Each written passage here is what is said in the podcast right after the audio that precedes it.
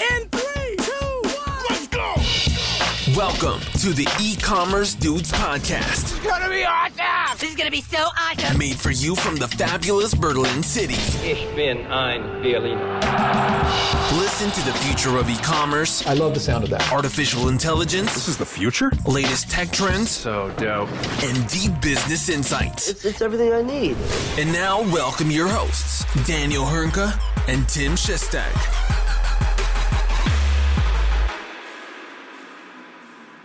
Hallo und herzlich willkommen zu einer neuen Folge bei den E-Commerce Dudes. Es ist Freitag, der 7. Juli 2023. Mein Name ist Daniel Hünke und natürlich auch heute wieder mit dabei the one and only Mr. Shiny Shine Tim Chessy Chester. Grüß dich, mein Großer. Was geht an diesem sonnigen Sommertag? Ja, wunderbar ist es heute, oder? Also ich äh, weiß nicht, ob das Wochenende auch so wird. Ich hoffe es zumindest. Berlin super schön, deswegen heute zwar noch ein bisschen was zu tun, aber freue mich dann, wenn ich die Sonnenstrahlen genießen darf.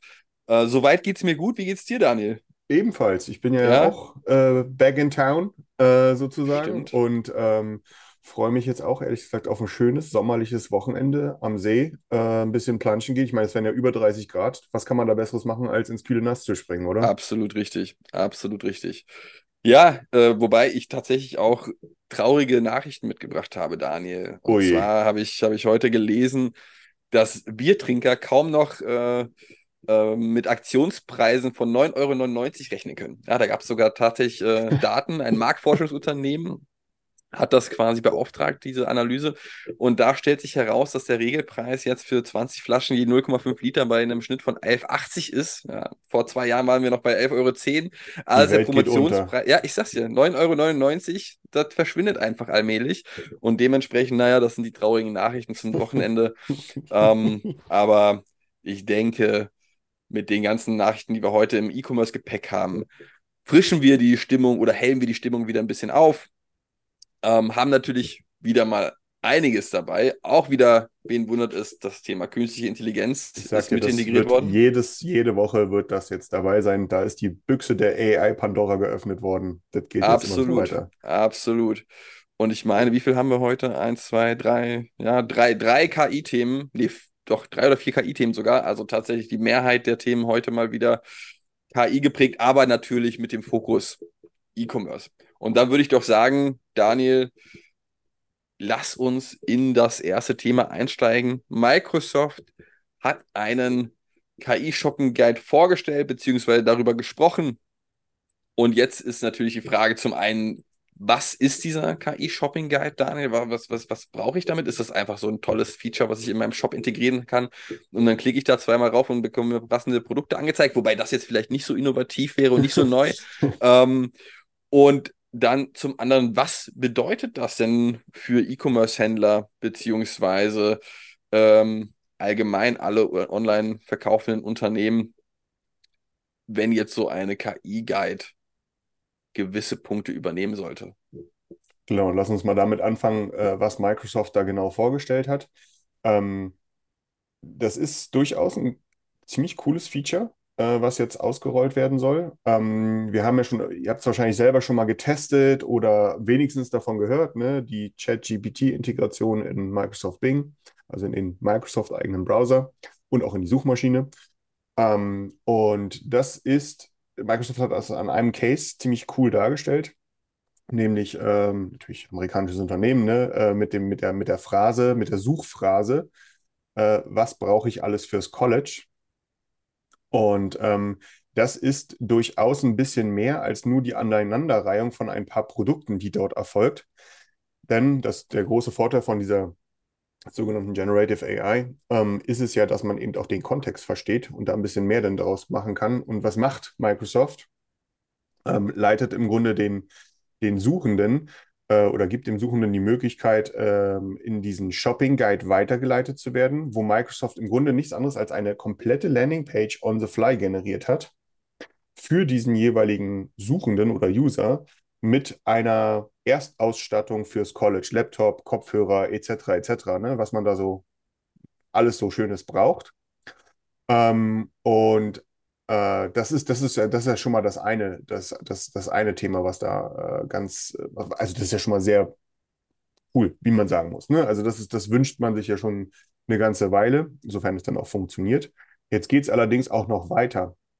Und zwar ähm, ist es ja so, dass äh, man leitet dann zum Beispiel weiter auf die Produktdetailseite als Beispiel, ne, ist dann in irgendeinem Online-Shop drin und dann habe ich dort äh, die Möglichkeit, äh, entweder selbst Fragen zum Produkt zu stellen oder vorgefertigte Fragen einfach nur anzuklicken.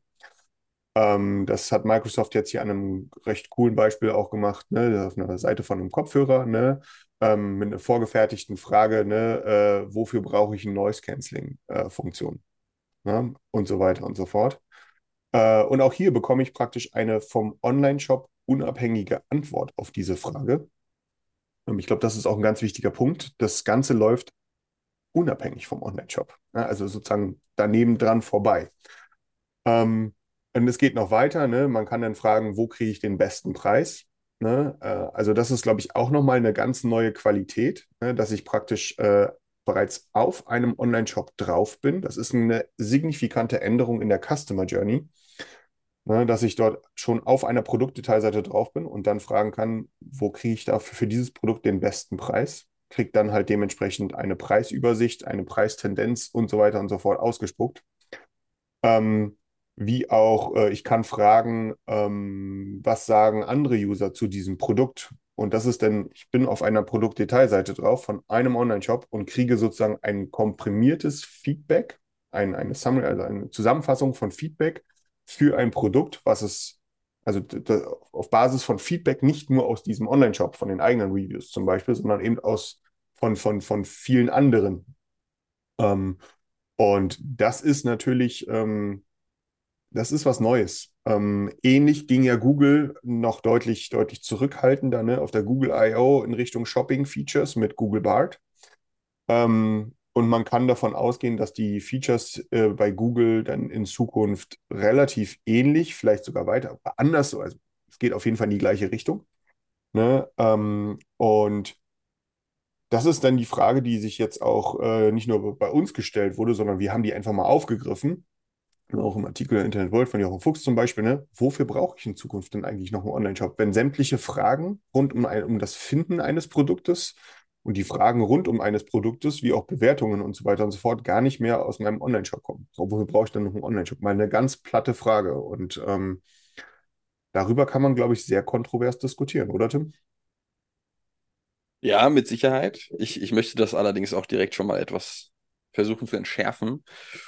Und zwar gab es ja auch durchaus in der Vergangenheit schon die Situation, als man gedachte, Mensch, wozu brauche ich denn überhaupt noch diesen Online-Shop? Und da ist das, das, das präsente Stichwort in meinem Kopf immer noch Social Commerce, Social Shopping und das läuft ja. ja dann alles über Instagram und so weiter und so fort. Gut, jetzt hat das Instagram sowieso aus meiner Perspektive auch nicht optimal umgesetzt damals mit diesem Shopping-Tab, wo einfach alles komplett durcheinander war. Aber bis heute sehen wir nicht mal diesen Instagram-Checkout in Europa. Also zumindest meines Wissens nicht. In den USA ist er aktiv, soll da aber auch nicht erfolgreich sein. Und da fragt man sich, Mensch, da sind die Leute auf Instagram, sehen coole Bilder und allerdings nicht in der Shopping-Laune scheinbar, wenn man gerade auf Instagram unterwegs ist. Ähm, aber das hat schon mal nicht so funktioniert, wie man es zumindest erwartet hat. Und schon da hat man gedacht, wozu brauche ich eigentlich noch einen Online-Shop? Ich bespiele einfach Instagram mit meinen Bildern und meinem Lagerbestand und kann dann darüber einfach den Kaufprozess ab abwickeln. Ist so nicht gekommen. Gut, jetzt sind wir in einer anderen Situation. Jetzt ist der Kunde natürlich schon in der oder hat eine Kaufintention, wenn er vermutlich über Bing oder Google direkt nach einem Produkt sucht oder genau konkrete Fragen hat dazu und auch das Keyword kaufen in irgendeiner Art und Weise in der äh, Suchanfrage vorkommt, dann ist er natürlich in einer anderen Phase der Customer Journey.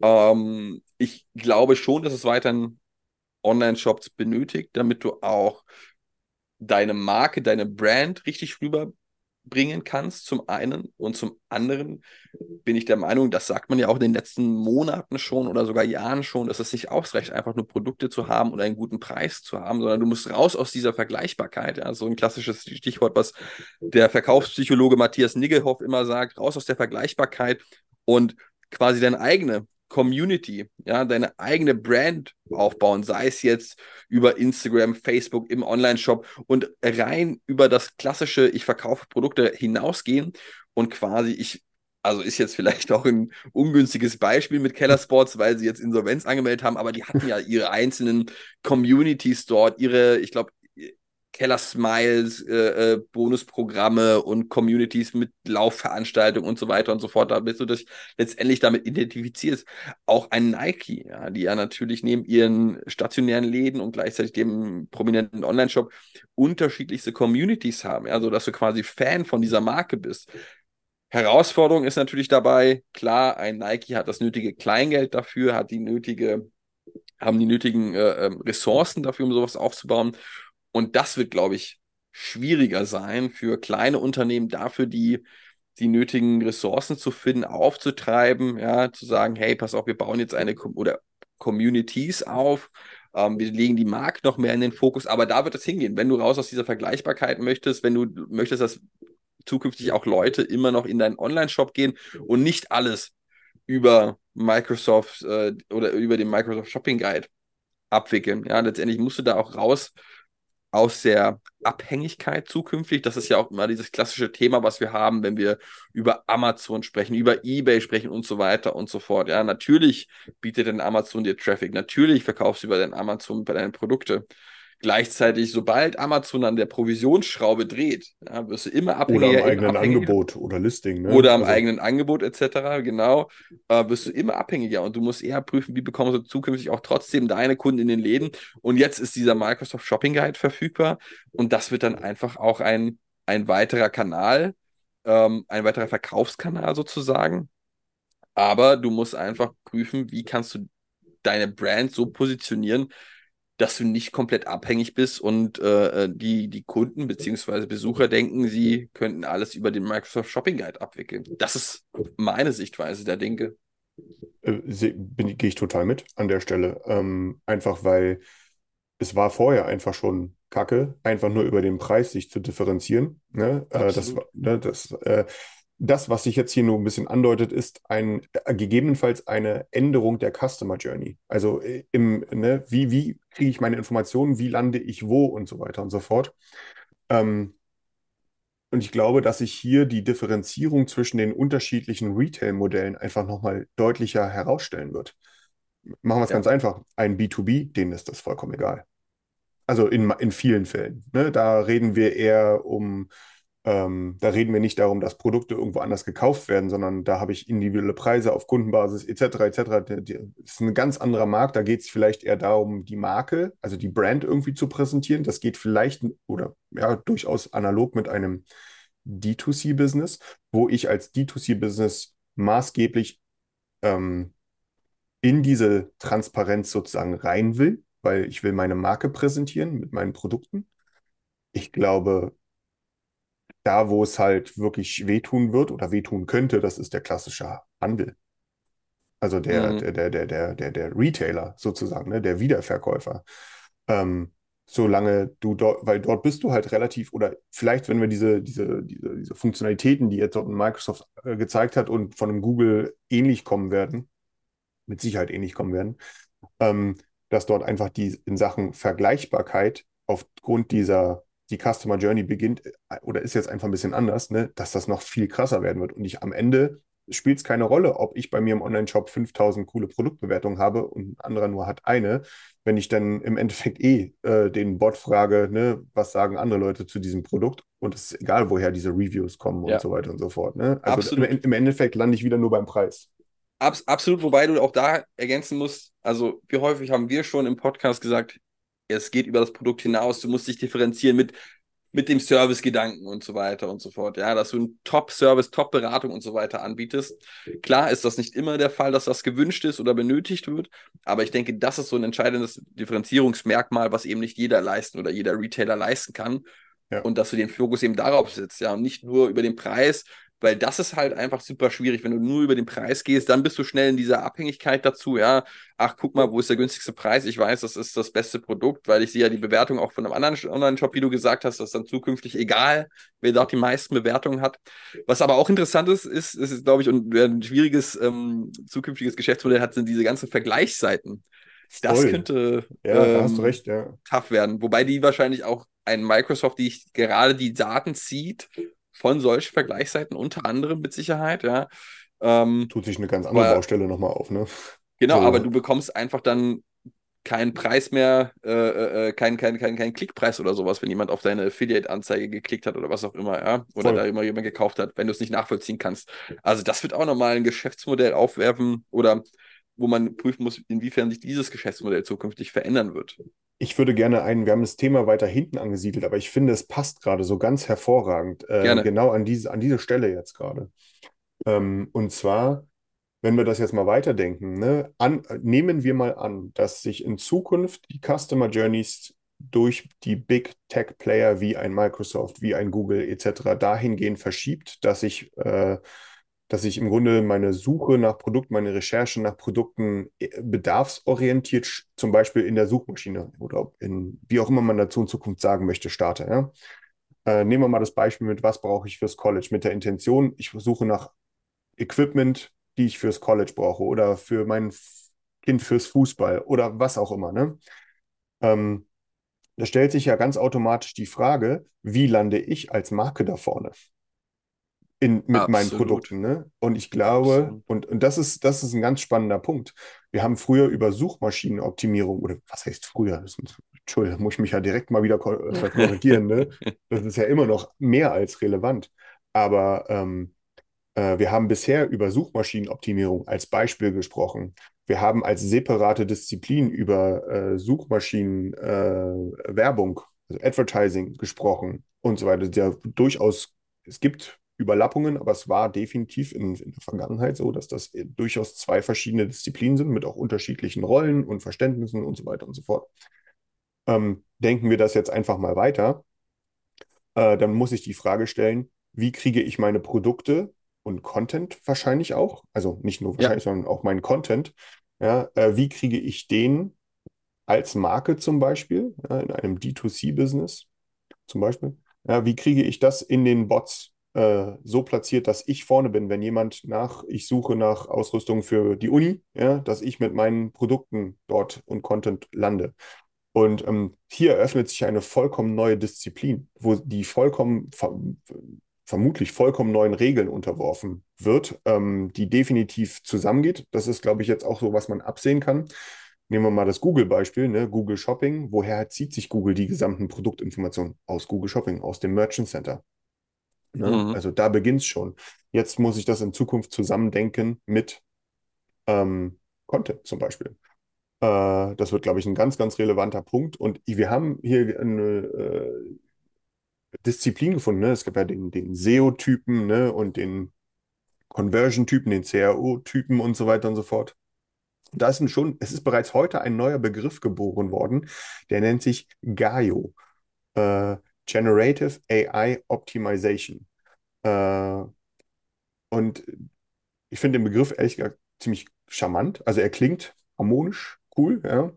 Äh, mit dem, mit dem Hintergrund, dass wir im Grunde heute fast nichts darüber wissen, wie wir in Zukunft Inhalte welcher Art auch immer innerhalb von solch einer Generative AI gepusht bekommen.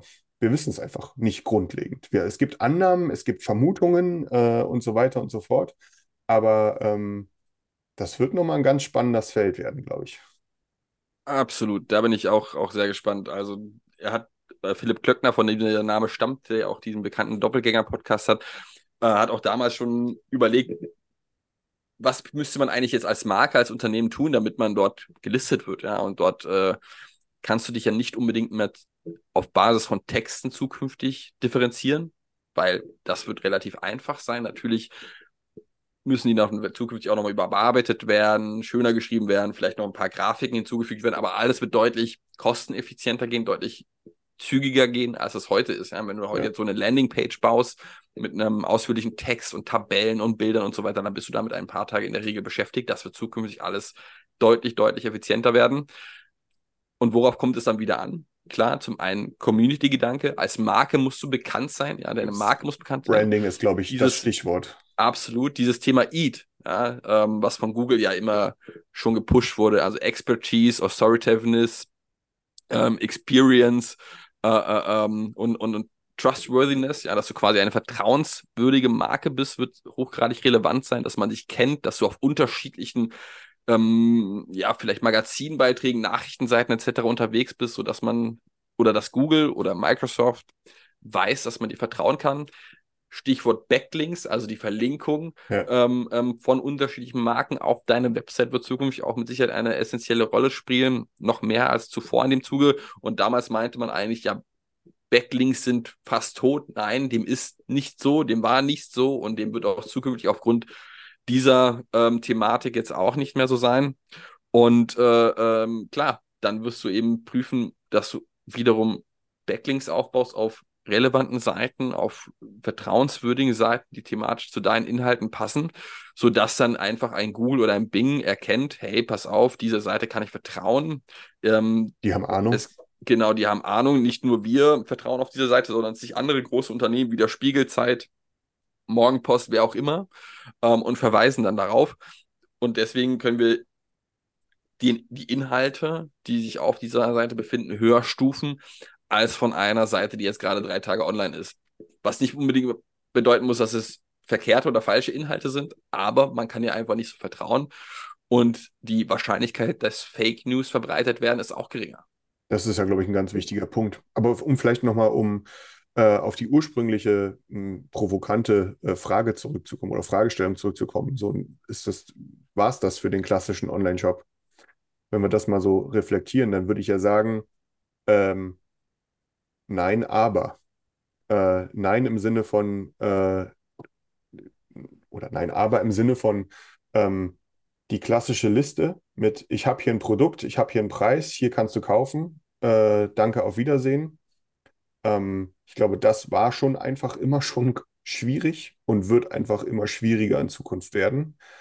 In Zukunft müssen wir vielleicht weniger in, in Unterscheidung denken zwischen Website und Online-Shop, sondern mehr in in einem kombinierten Maße dessen, viel mehr als das, was, als das, was wir heute tun, mit hochklassigen, hochqualitativen Content, der ja. sich rund um mein Thema spielt, in den unterschiedlichsten Ausprägungen. Du hattest jetzt so das Thema Community und so weiter und zum Beispiel sofort genannt, beispielsweise. Ne? Ähm, aber dass einfach das Thema Content an sich einfach im E-Commerce einfach einen viel, viel, viel, viel höheren Stellenwert gewinnt. Ähm, das würde ich jetzt mal als Essenz daraus nehmen. Ähm, und man, ja, weil das ist ein ganz essentieller Faktor, um nicht nur über Preis etc. differenziert zu werden oder äh, durch äh, äh, Substitutionsprodukte und so weiter und so fort. Absolut. Also mit Sicherheit dauert es noch, bis das Ganze ein bisschen ausgereifter ist. Aber so schnell, wie sich gerade das ganze Thema KI bewegt und die Weiterentwicklung von einem Bing oder von einem Google, wird uns das eher früher als später begegnen. Das ist wohl wahr. Ja, spannende Zeiten weiterhin. Ähm, und ich bleibe bei dieser Aussage, ich bleibe bei dem Wort, weil es ist einfach so. Äh, spannend, spannend, spannend. es ist alles spannend gerade. Ja, weil es ist so, ne, auf der einen Seite, wir haben halt natürlich auch relativ viel Ankündigung und Vermutung auch in diesen ganzen KI-Themen. Das muss man auch sagen. Ne? Auf der anderen Seite würde ich mich da so weit aus dem Fenster und sage, ein Microsoft gibt nicht so viel Geld aus, ein Google gibt nicht so viel Geld aus, wenn die nicht daran glauben würden. Und äh, das, äh, das, da ist schon, also da ist schon echt viel Musik gerade in diesem ganzen Ding drin. Und man merkt einfach, du erinnerst dich, anfänglich hatten wir noch die Frage, ne, ich glaube, das war im Januar, ne, wo gesagt wurde, hier, wie soll, was soll denn Google machen? Deren Geschäftskonzept sind Ads und so weiter und so fort. Ne, wie sollen die denn mit, äh, mit, mit einem Chatbot, äh, so, wie, wie sollen die denn da Geld verdienen und so weiter und so fort? Die Frage stellt sich heute, glaube ich, gar nicht mehr so wirklich. Also ich glaube, wir sind da einfach deutlich, deutlich weiter hier ist sowas wie Google Shopping oder Bing Shopping oder wie das immer heißt. Äh, das ist, ähm, das ist mal eine verdammt gute, ein verdammt gutes Beispiel, wie die weiterhin Geld verdienen ähm, im Bereich Werbung, nur halt in einer anderen Verpackung. Ja. Ja, dann müssen wir jetzt einfach mal gucken, was die nächsten ein, zwei, drei Monate rauskommt und damit aber auch nicht genug, wenn wir schon gerade beim Thema Google sind. Richtig. Und zwar fand ich das super interessant. Äh, äh, super interessanter Post von Kevin Indisch, einem ehemaligen Shopify Director SEO, ähm, jetzt quasi in beratender Tätigkeit, hat auf LinkedIn gepostet, dass quasi jetzt nicht der Google Checkout kommen soll, noch nicht zumindest, aber eine abgespeckte Form davon. Und zwar kannst du über die organischen Listings bei Google, über die ähm, Produktlistings dort, auch direkt auf einen Checkout-Button klicken und gelangst dann direkt zum Checkout von deinem Shop. Muss nicht zuerst auf die Produkte-Teilseite gelangen, das Ganze nochmal in den Warenkorb legen und so weiter und so fort, sondern einfach auf den Checkout-Button von Google-Seite ausklicken, gelangst dort in den Checkout von deinem Shop, muss dich logischerweise noch kurz anmelden oder die Adresse angeben, bestellen, fertig. Also spart einfach mal zahlreiche Schritte. Und man muss ja auch sagen, gerade das Thema E-Commerce, das ja in den letzten Wochen und Monaten oder Jahren Google immer Amazon hinterhergehinkt. Ja, und das ja. ist mit Sicherheit ein Schritt, wo man sagen kann, wow, das ist mit Sicherheit eine, eine große Unterstützung, gerade weil du einfach so viele Steps zum eigentlichen Checkout, zum eigentlichen Bezahlvorgang sparst. Und darüber hinaus kann es ja eigentlich da nicht mehr dauer, lange dauern, dass es eventuell alles komplett über Google abgewickelt wird. Also der gesamte Prozess von, du siehst ein Produkt, vielleicht geben sie dir dann noch direkt ein paar mehr Informationen auf den innerhalb der organischen Listings bei den Produkten, klickst auf Checkout, kommst zum Google Checkout und machst alles darüber und musst gar nicht mehr den Shop betreten, was mit Sicherheit zum Teil von der Komfortabilität angenehmer ist für den Kunden, vertrauenswürdiger ist für den Kunden, gleichzeitig auch wieder ungünstig für den Shopbetreiber vermutlich, weil das wird sich ein Google zukünftig auch entweder etwas kosten lassen, wenn es darüber gelistet werden soll und darüber gekauft werden soll. Und schon bist du wieder in einer weiteren möglichen Abhängigkeit. Mhm. Ja, mal gespannt, wie sich das da entwickeln wird. Ne? Also wie das kommt, wann das kommt, etc. Ne? Ja, ich, weiß gar nicht, in den USA scheint es ja schon so weit zu sein, aber in Europa mal wieder. Ah, nee, just announced Checkout on Google. Okay, also sie haben es angekündigt, aber scheinbar ist es noch nicht verfügbar. Gut, dann wird es wahrscheinlich demnächst in den USA verfügbar sein und in Europa, ja. in Europa, keine Ahnung, irgendwas lassen wir uns wieder einfallen, Datenschutz. Und dann, dann kommt es wieder nicht oder so. Ja, Stichwort Threads, Threads heißt das? Das, das, das, das Twitter von Instagram oder so? Genau, genau. Weltweit Die, verfügbar, größtes Wachstum einer Plattform nach ChatGPT aller Zeiten, wo nicht verfügbar, Europäische Union. Aber eine, aber das soll auch wirklich eine Datenkrake sein. Auch übrigens, also jeder, der das nicht verfolgt hat, aber die letzten paar Tage, was da wieder bei Twitter und Elon Musk los war, guckt euch das gerne mal an, lest mal nach, was da die letzten Tage passiert ist. Unglaublich, was da wieder vor sich äh, gefallen ist. Das ist, äh, also ich weiß auch nicht mehr, was man dazu sagen soll, aber soll nicht Thema sein. ähm, wir haben das nächste AI-Feature und zwar von unseren guten Freunden Nosto. Ja. Äh, Nosto damals, muss ich sagen, als, als ich, ich, ich damit begonnen, Recommendation Engine und gleichzeitig konntest du dann schön Retargeting darüber starten oder steuern. Auf Facebook damals noch, als das auch ein ganz großes Thema war hat sich natürlich auch über die letzten Jahre signifikant weiterentwickelt, diese Software, ja, und bietet deutlich, deutlich mehr an als einfach nur Exit Intent Pop-ups oder äh, äh, Recommendation Engines, beziehungsweise Empfehlungsmarketing innerhalb des Shops. Hat ja auch eine äh, Suche dazu oder mehrere Suchen dazu gekauft, die sie jetzt mittlerweile erfolgreich integriert haben. Und natürlich können sie nicht einfach sagen, dass sie auf den KI-Zug nicht mit aufspringen und das einfach mal sein lassen, sondern haben auch eine Reihe von neuen KI-Features innerhalb des Nosto-Produktes angekündigt. Daniel, du hast dort einen Link gepostet mit den einzelnen Features oder was ist eigentlich neu zur Verfügung gestellt worden ist. Was gibt es da jetzt? Was, was kann ich jetzt Neues machen? Ähm, auch hier, ähm, ich, letzte Woche war ich auf einem Event gewesen äh, in Stuttgart zusammen mit Nostro oder von Nostro mit organisiert. Ähm, und da hatte der Matthäus von noch so das auch, äh, ich glaube, es kam sogar am Donnerstag, wurde das veröffentlicht. Äh, von daher bin ich dann auch direkt mit der Nase draufgestupst worden. Ähm, zwei gar nicht große Features, aber durchaus ähm, zeigen diese beiden Features, ähm, wie sehr das Thema Generative AI schon in unserer Praxis, auch bei kleineren Themen, jetzt nicht immer ein Riesen, ne, Microsoft Bing und Google ändern alles, sondern auch wirklich ganz praktisch irgendwo ähm, Einzug halten. Ähm, es sind im, in, diesem, in diesem Falle sind das zwei Features. Das sind die sogenannten Generative Synonyms. Also jeder, der sich mit dem Thema Suche mal auseinandergesetzt hat, der weiß, dass das Thema Synonyme so ein richtig, richtig wichtiges Ding ist. Weil es einfach je nach Sprache unterschiedlich, aber da sind wir, glaube ich, in Deutschland verdammt weit vorne mit dabei, äh, so für ein und dieselbe Sache unglaublich viele Wörter haben oder Begrifflichkeiten und so weiter und so fort.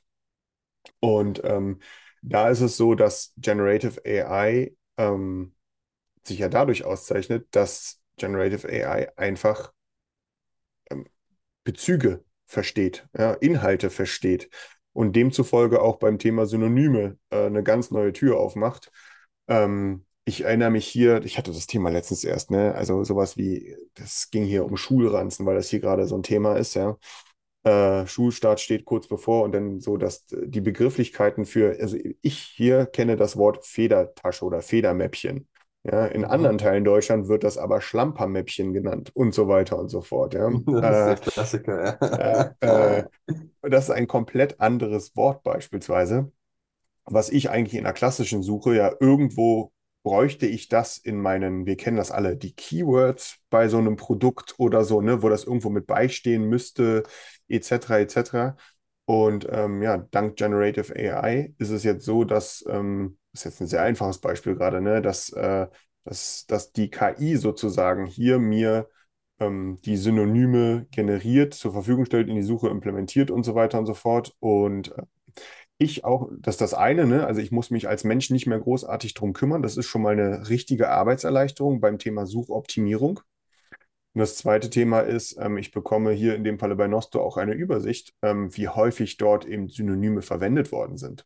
Äh, also das gibt mir vielleicht auch nochmal in Sachen Auswertung und ähm, generell Kunden- und User Experience äh, oder User Journey Verständnis nochmal eine ganz neue Grundlage, um zu gucken, okay, wie also wie sehe ich eigentlich meine, meine Suchen, Produkte etc. Ne, und wie sehen das eigentlich oder wie, wie interagieren da meine, meine, meine potenziellen Kunden mit? Das ist, auch, glaube ich, auch nochmal eine ganz spannende Sache.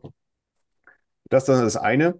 Ähm, und das zweite ist jetzt auch nichts Weltbewegendes, aber eben doch, durchaus auch ein nennenswertes Detail, wie ich finde. Und zwar, wir kennen alle, ähm, und du hattest es ja gerade erwähnt, ne, Nosto daher bekannt durch ähm, Recommendation als, oder als Recommendation Engine. Was ist so ein Klassiker bei einer Recommendation Engine? Äh, so, ein, so ein Block von Artikeln auf der Produktdetailseite beispielsweise, wo steht, andere Kunden kauften auch oder ähnliche Artikel oder etc. etc. Ne? Das ist ja so der Klassiker, den wir alle kennen. Und ähm, hier ist es so, dass äh, ja, ähm, jetzt sozusagen die ähm, Titelgenerierung dessen, also es geht nicht um die Produkte, sondern es geht um die Titel, wie andere Kunden kauften auch Bestseller, ähnliche Artikel und so weiter und so fort, dass die durchaus einen Unterschied machen können, wie Leute mit diesem Blog interagieren. Und auch hier kommt äh, Generative AI zum Einsatz, direkt aus dem Nosto Backend in dem Falle wieder, ne, wo ich dann unterschiedliche Titel mir generieren kann für diesen jeweiligen Blog. Klingt nach einem totalen banalen Ding, aber auch hier aus der Praxis gesagt. Man ist in seinem Alltag, was das Thema Einplanung und Implementierung von einer Recommendation Engine angeht, so gehetzt.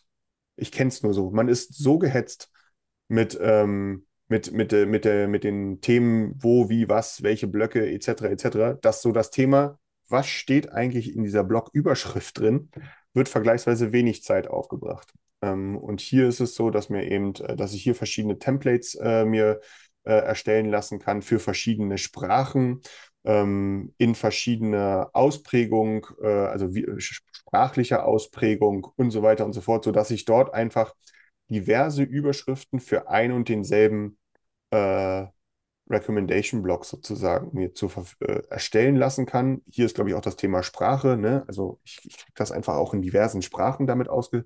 Es nimmt mir einfach Kopfschmerzen weg, wo ich gar nicht wusste, dass ich deswegen Kopfschmerzen habe. Ne? Und ich wollte einfach nur dieses Thema heute mal anbringen, weil ich es ganz interessant finde, ähm, auf welchem, sage ich mal, in Anführungsstrichen nebensächlichen Niveau ähm, sich Generative AI mittlerweile bei uns im E-Commerce widerspiegeln kann ähm, und dann eigentlich gar nicht mehr so nebensächlich ist, wenn man sich das mal ein bisschen genauer anschaut. Und wir kratzen vermutlich gerade mal an der Oberfläche. Absolut, Ja. absolut, ja.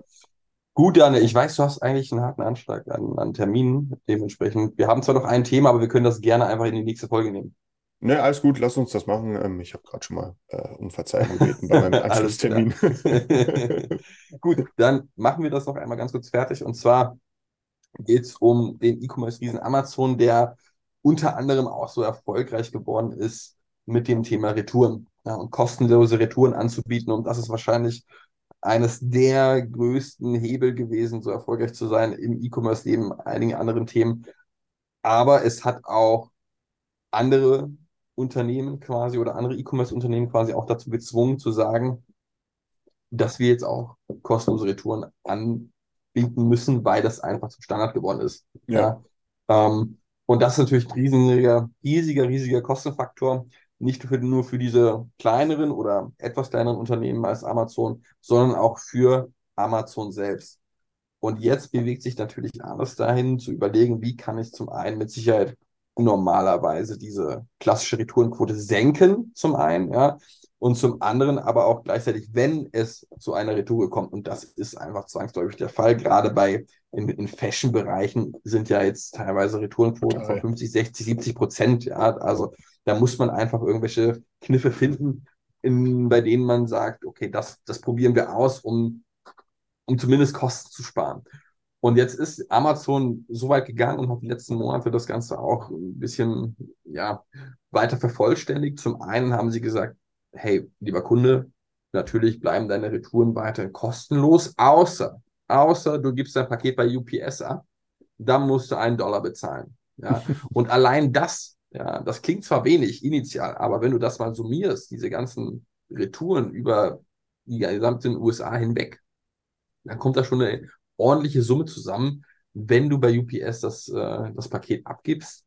Und jetzt, jetzt ist es natürlich auch so, natürlich ist UPS immer noch, noch enger Partner von Amazon, aber du merkst jetzt auch beim nächsten Schritt, den Amazon durchführt, dass sich Amazon da ein bisschen von dieser Abhängigkeit lösen möchte, beziehungsweise einfach diese Kosten weiter senken möchte. Und der nächste Schritt, den sie jetzt machen, ist oder gemacht haben, zu Partnern mit unterschiedlichsten großen Filialen und Unternehmen, ja, die ein großes Filialnetz haben, ähm, gerade weil Amazon zwar ein Whole Foods hat oder diesen Amazon Go Stores, aber eben noch nicht so weit verbreitet, wie beispielsweise ein, ein Coles in, in, äh, in, in den USA oder ein äh, Staples in den USA. Und dort kannst du quasi kostenlos deine Retouren weiterhin abgeben, weil das einfach direkter Partner ist. Die ganze Abwicklung wird auch oder die ganze Retourenversand wird auch über Coles durchgeführt, ist allerdings scheinbar deutlich, deutlich kosteneffizienter, deutlich kostengünstiger als für ein Amazon das Ganze über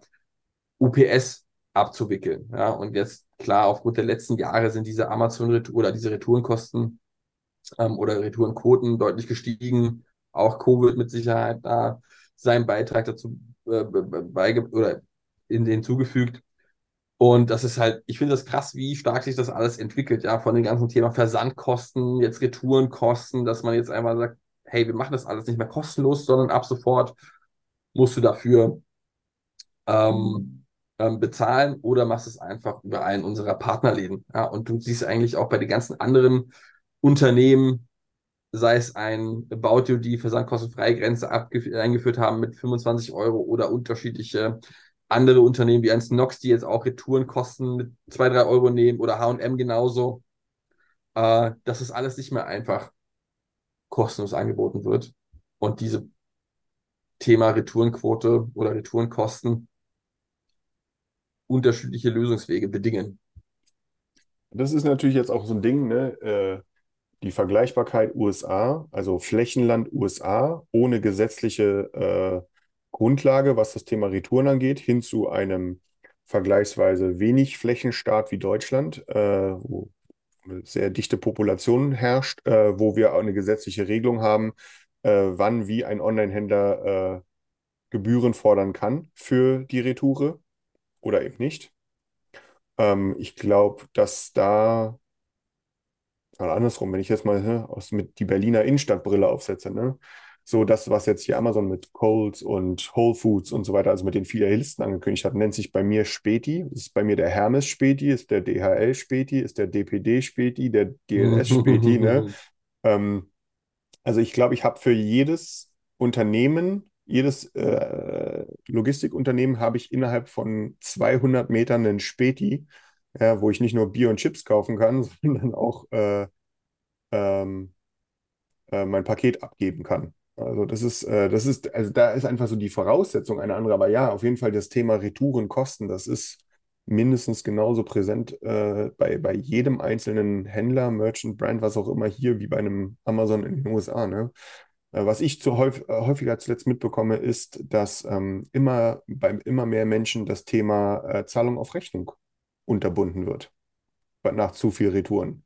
Das höre ich Ja. so aus dem privaten Umfeld im Moment sehr, sehr, sehr häufig, wo ich sag mal so auch kistenweise Klamotten bestellt wurden äh, und dann so ein Ding von 20 äh, ist dann zu Hause geblieben. Ne? Ähm, das höre ich zuletzt sehr, sehr, sehr häufig, um dort diesen, äh, diesen Retourenwahnsinn ähm, so ein bisschen entgegenzutreten, wobei das jetzt, jetzt halt natürlich auch nicht die ultimative Lösung, ne? Das ist eine, das ist eine Schranke Ja. vorsetzen, ne? Ja. Also ähm, mal schauen, ähm, was sich Ja. da noch, was sich da noch ergeben wird. Also ich glaube auch, das ist ein signifikanter Kostenfaktor für jedes Unternehmen, vor allem im Fashion-Bereich natürlich, weil da ist es ganz, ganz groß. Aber auch, denk mal an Möbel. Also, ne, wenn ich bestelle mir mein, meine Schrankwand, ne, und dann sage ich, gefällt mir nicht. Ja, wobei dann hast du auch keinen Bock, das wieder abzubauen, glaube ich. Das ist nur der Vorteil. Ja, aber stell dir mal vor, das macht einer. Ja, ne? dann, ja, das ist natürlich. Das ist Ja, das, also übel. auch dort, auch dort, ne, das, das, das Thema äh, Retouren ist einfach ein, ein krasses Thema, was, wo müssen wir, glaube ich, einfach so, so, so zusammenfassen. Es gibt dafür heute einfach keine perfekte Lösung. Ja, und Amazon, also ich habe gerade mal die Preise vor Ort, wenn UPS sogar das Paket bei dir zu Hause abholt, also du es quasi einfach abgibst, diese Retoure, dann möchte Amazon 8 Dollar haben. Das ist schon, oh wow, Ja, nicht das wenig. Ist, das ist wirklich nicht, nicht wenig. wenig. Na gut, Daniel, ich glaube, wir haben somit die Themen der Woche äh, Denke ich auch. erfolgreich abgehandelt. Wir Mal freuen uns eine über Woche. absolut eine KI-Woche, mal wieder, genau wie nächste Woche sehr wahrscheinlich auch. ähm, danke fürs Zuhören. Wir würden uns freuen, sobald ihr uns äh, positive 5-Sterne-Bewertungen überall gibt, wenn es die Folge gefallen hat. Und ich wünsche euch noch einen Followt uns und mittlerweile habe Genau. ich ge- gelernt, man muss ja auch die Glocke klicken. Ne? die Glocke Äh, und bei LinkedIn äh, im, im Netzwerk hinzufügen. Alles, Leute, Ja. alles könnt ihr, könnt ihr machen und abonnieren. Wir freuen uns darüber und auch über Feedback. Und bis nächste Woche. Jo, danke dir, Chelsea, danke dir, zu, äh, liebe Zuhörer da draußen. Danke an euch letzte Woche bei dem Event in Stuttgart, die mich darauf angesprochen haben, wie cool der Podcast ist. Ähm, ich hatte ein bisschen äh, Shame im Gesicht, so, ne? Das war, bin ich noch nicht ganz gewöhnt, so. Von daher geil, danke euch und bis zum nächsten Mal. Ciao. Ciao.